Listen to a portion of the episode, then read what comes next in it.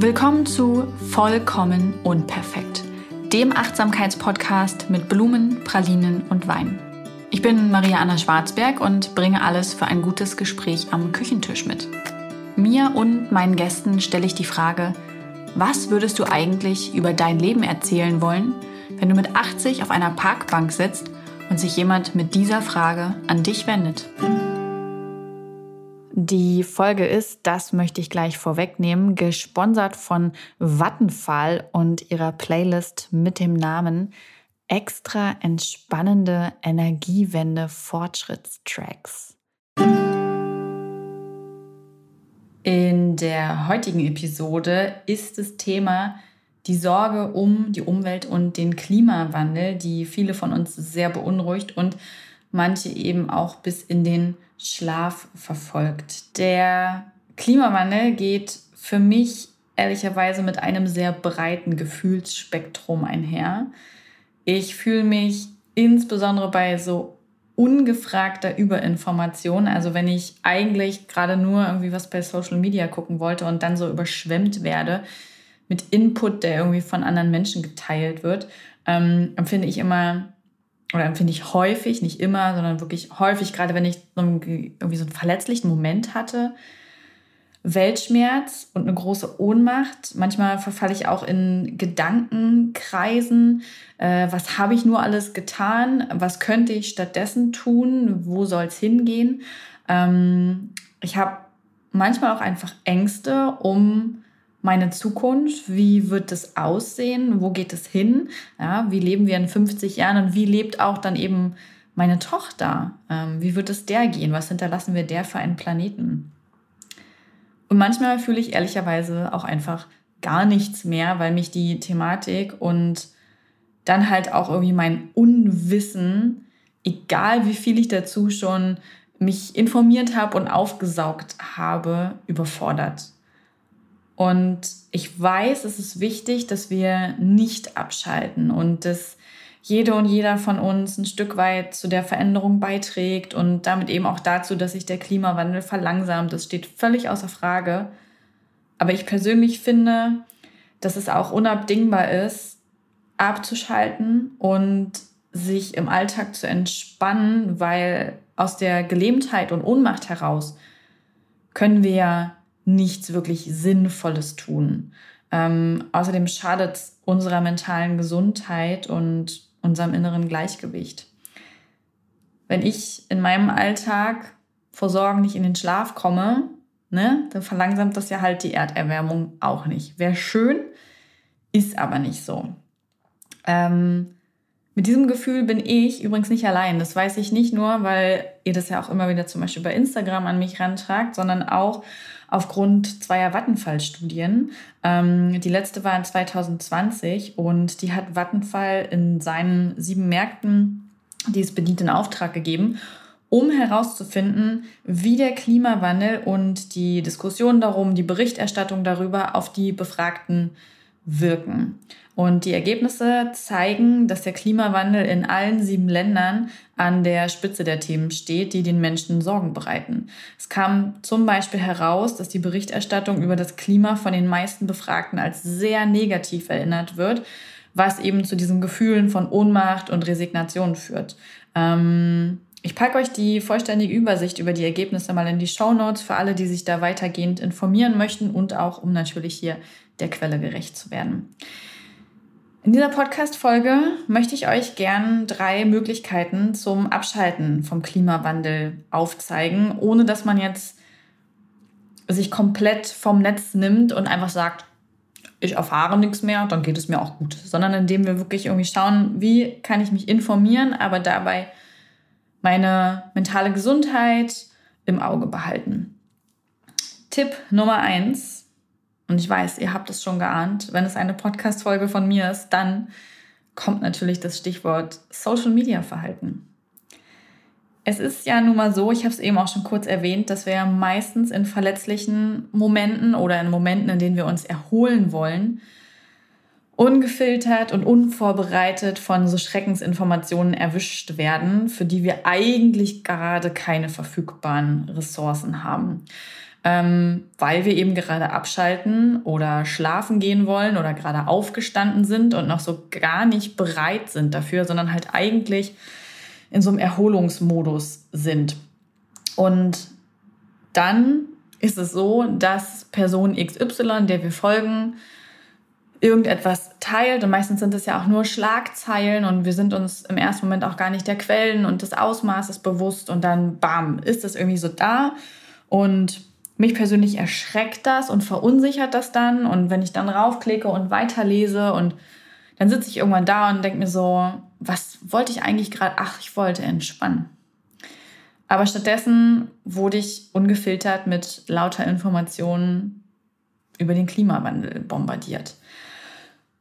Ich glaube, dass es, dass das eben ein Punkt ist, der nur aus uns herauskommen kann, ähm, indem wir unser Social Media Verhalten überdenken und überprüfen und damit auf uns achten können. Ich glaube, es ist eine Möglichkeit, natürlich Menschen zu entfolgen, ähm, bei denen wir das Gefühl haben, es passiert sehr oft, dass wir so überrascht werden von solchen Informationen. Wir sind ja nicht verpflichtet, ne, dass wir denen zugucken, sondern wir können ja selber entscheiden, wem wir folgen und wann es aber eben auch Zeit ist, ähm, uns zu informieren. Ich finde, es ganz gut, in meinem Instagram-Feed zum Beispiel tatsächlich keine Nachrichtenseiten und auch keine AktivistInnen zu haben, weil ich damit das eben umgehe, dass ich so spontan damit überrollt werde, weil ich tatsächlich jemand bin, der Instagram beruflich nutzt oder eben privat, um Freundinnen zu folgen oder ähm, mich inspirieren zu lassen, Hundevideos zu gucken. Ihr kennt das. Und das ist für mich einfach nie der richtige Moment, in dem ich über Schrecken, mit Schreckensinformationen ähm, ja, bombardiert werden möchte. Bombardiert hört sich jetzt auch falsch an, aber ich möchte dann einfach abschalten und nicht von sowas ähm, aufgesogen werden. Und ich bin auch jemand, der dann das nicht einfach ausblenden kann. Also weil es ja auch einfach so ein wichtiges und präsentes Thema ist, kann ich dann auch irgendwie nicht wegschalten. Deswegen habe ich einfach angefangen, zum Beispiel das bei Instagram auszusieben und ich muss sagen, es funktioniert gut. Dafür habe ich mir eben andere Möglichkeiten geschaffen, mit denen ich mich informiere. Es gibt da ganz vieles, ja. Also ich habe eine Zeit lang extrem viel Zeitung dann gelesen, weil ich wusste, okay, jetzt nehme ich mir die Zeit und nehme mir die Zeitung und lese da rein und schaue für mich, was kann ich da mitnehmen, wie kann ich mich informieren. Ich habe so einen Reiter angelegt mit Websites, irgendwie, wo ich mir immer die wichtigsten Infos abhole, was passiert konkret an welchen Stellen, was kann ich tun, ähm, was gibt es für Möglichkeiten. Oder ähm, man kann natürlich auch zum Beispiel im Netz sagen, okay, ich gehe einmal täglich auf meine Nachrichtenseite XY, die ich mir ausgesucht habe. Und dort informiere ich mich dann wie ist der Stand der Dinge. Man kann sich auch einen Zweit-Account anlegen. Das äh, ist ein Tipp von Jan Lennartz gewesen und den fand ich extrem gut. Ähm, wo man halt dann wirklich Kanälen folgt, die sich mit dem Klimawandel, mit der Umwelt beschäftigen. Und man sagt, keine Ahnung, immer am Mittwoch um 16 Uhr gehe ich da rein und gucke mir das alles an und hole mir meine Dosis Informationen ab und danach schalte ich aber auch wieder ab. Denn nur dann können wir halt ja auch dieses Wissen wirklich aufnehmen und es auch sinnvoll nutzen, weil wir dann in dem Moment bereit dafür sind und ähm, ja, ich überlege gerade, wie ich das am besten formuliere, das nicht so ungeströmt uns einfach flutet und einfach nur Ängste auslöst, sondern weil wir in dem Moment sagen, okay, ich möchte mich jetzt gerne informieren. Ich weiß, da sind auch schreckliche Nachrichten bei, aber ich bin jetzt ready dafür und dann können wir es auch hinterher anders verarbeiten und nutzen. Ein wichtiger Punkt dabei ist, checkt eure Quellen. Was sind das für InformationsgeberInnen dahinter? Sind es wirklich seriöse Quellen? Sind das Verlagsgruppen? Sind das große Nachrichtenhäuser oder sind das irgendwelche dubiosen äh, Seiten? Wer empfiehlt es euch auch irgendwie in den sozialen Medien? Das ist so ein wichtiger Punkt, um einfach keine Falschmeldungen zu bekommen, die ja nicht nur im Bereich des Klimawandels unterwegs sind, sondern generell überhaupt. Nehmt euch diese Minute und checkt einfach die Quelle gegen. Ähm, findet ihr noch mehrere Quellen, die das bestätigen oder ist das so eine Mindermeinung, die da irgendwie rumgeistert. Das ist, glaube ich, noch ein wichtiger Punkt, den ich dabei nennen möchte. Und dann ist es eben so, dass wir diese gesicherten Informationen für uns nutzen können. Punkt zwei nach dem Social Media Verhalten ist für mich die realistische Ziel- und Handlungsformulierung. Statt diesem kopflosen und blindem Aktionismus versuche ich ganz generell, nicht nur bei dem Thema, realistische Ziele zu formulieren und mir deren Umsetzung zu überlegen. Ähm, nehmen wir mal als Beispiel jetzt das Einsparen von Plastik im Bad ähm, oder die Fahrtwege zu überprüfen. Ähm, was kann ich da konkret machen? Dann versuche ich mich möglichst bewusst damit zu beschäftigen, so einen Fahrplan zu erstellen. Also zum einen Wissen einzuholen, wie kann man wirklich tatsächlich Plastik im Bad einsparen, welche Möglichkeiten gibt es da. Und dann überlege ich mir, wie ich das sinnvoll aufstellen kann. Also renne dann quasi nicht einfach in den Unverpacktladen und okay, ich kaufe das jetzt mal erst alles ein, sondern vielleicht wäre es ja auch viel sinnvoller, erstmal die Dinge aufzubrauchen, die man noch hat nach und nach dann ähm, zu ersetzen mit nachhaltigeren Alternativen. Das gleiche auch beim Thema so Fahrtwege. Äh, wie realistisch ist es jetzt einfach, Hals über Kopf das Auto zu verkaufen, ja, sondern kann man halt erstmal gucken, okay, wie ist der Stand der Dinge? Was ist das Ziel, das ich erreichen möchte und wie kann ich das erreichen? Vielleicht ist es ja auch eine Überlegung, einige Fahrtwege zu ersetzen und für andere dann eben doch das Auto zu behalten. Nur als Beispiel jetzt einfach mal.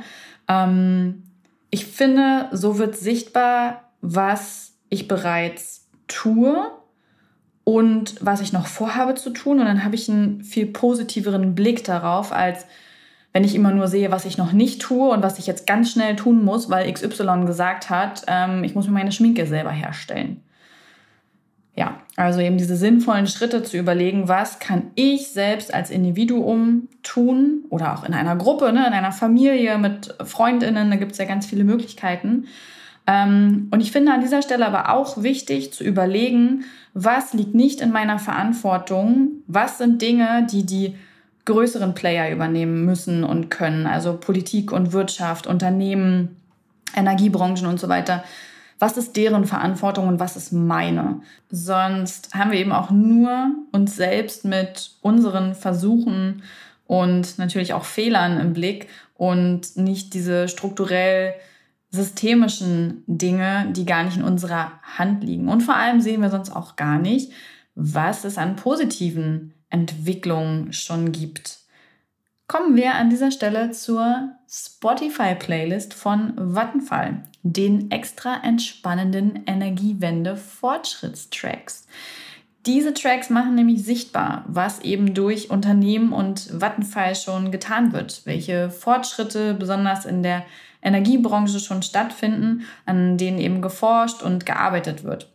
Selbstverständlich darf es keinen Zweifel daran geben, dass hinsichtlich des Klimas weiterhin große Herausforderungen vor uns liegen und wir uns diesen stellen müssen. Aber Vattenfall hat eben mit den Befragungen, die ich vorhin erwähnt habe, festgestellt, wie wichtig es ist, die negative Berichterstattung ein Stück weit auszubalancieren, damit nicht dieses Gefühl dominiert, nichts bewirken zu können.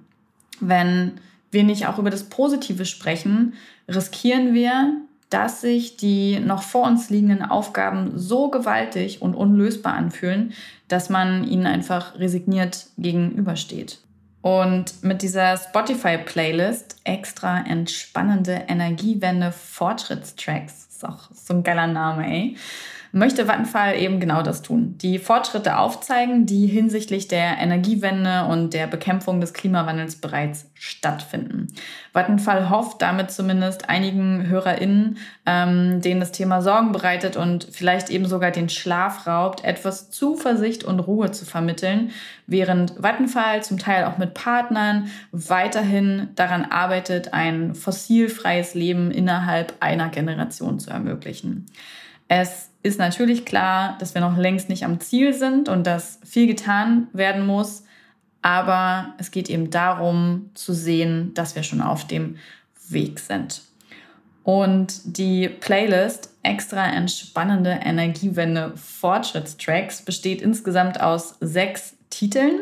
die jeweils zwischen 10 und 15 Minuten lang sind und von denen jeder Track eben einen spezifischen Schwerpunkt zum Thema fossilfreies Leben und der Unabhängigkeit von fossilen Energiequellen behandelt. Es geht zum Beispiel um Windenergie oder wie die zukünftige fossilfreie Mobilität aussehen könnte. Ähm, die Playlist, die ist exklusiv auf Spotify verfügbar und ihr könnt die sowohl in der freien als auch in der Premium-Version finden und anhören. Ähm, ich kann euch die Themen mal kurz nennen. Ich mache das mal eben auf. Also in der ersten Folge gibt es halt so ein paar Worte zu Beginn, die das nochmal erklären. Dann geht es um Arbeiten mit dem Wind. Dann geht es um Sonnenlicht ernten, das Thema Wellenschlagen, ähm, Transport elektrifizieren und Industrie unter Strom. Wie sich das konkret anhört, können wir ja mal in diesem kurzen Ausschnitt reinluschern. Wussten Sie, dass Windkraft im Vergleich zu fossilen Brennstoffen immer kosteneffizienter wird? Ja, das stimmt. Und die Kosten sinken sogar noch weiter. Tatsächlich berichtet Wind Europe, dass die Windkraft allein mittlerweile 15 Prozent der Gesamtenergieerzeugung in Europa bereitstellt. Die Energiewirtschaft nähert sich einem Wendepunkt. Schon heute sind Wind und Solar oft die günstigsten Formen neuer und nachhaltiger Energieerzeugung. Da sich das gesamte Energiesystem verändert, ist die Windkraft heute eine der wichtigsten Energiequellen, wenn es darum geht, die Dekarbonisierung voranzutreiben. Ach, und wussten Sie auch, dass laut Office of Energy Efficiency and Renewable Energy die Menge an Sonnenlicht, die in eineinhalb Stunden auf die Erdoberfläche trifft, ausreicht, um den gesamten weltweiten Energieverbrauch für ein ganzes Jahr zu decken? Die Internationale Energieagentur zeigte in ihrem IEA World Energy Outlook 2020 Executive Summary, dass Solarenergie zur weltweit am schnellsten wachsenden Energiequelle geworden ist.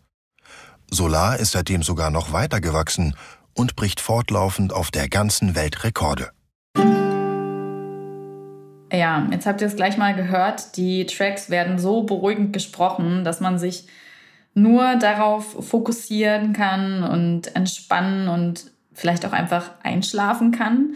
Ähm, egal ob eben zum Einschlafen meditieren oder mal kurz Pause machen. Ich finde die, ich die Idee ziemlich cool, diese positiven Entwicklungen ja, innerhalb der Energiebranche aufzuzeigen ähm, und das so faktenbasiert und detailreich zu machen und gleichzeitig dann diesen Stil von Meditations-Apps und Playlists zu nehmen, um so diesen Mix zu schaffen aus Information und Entspannung.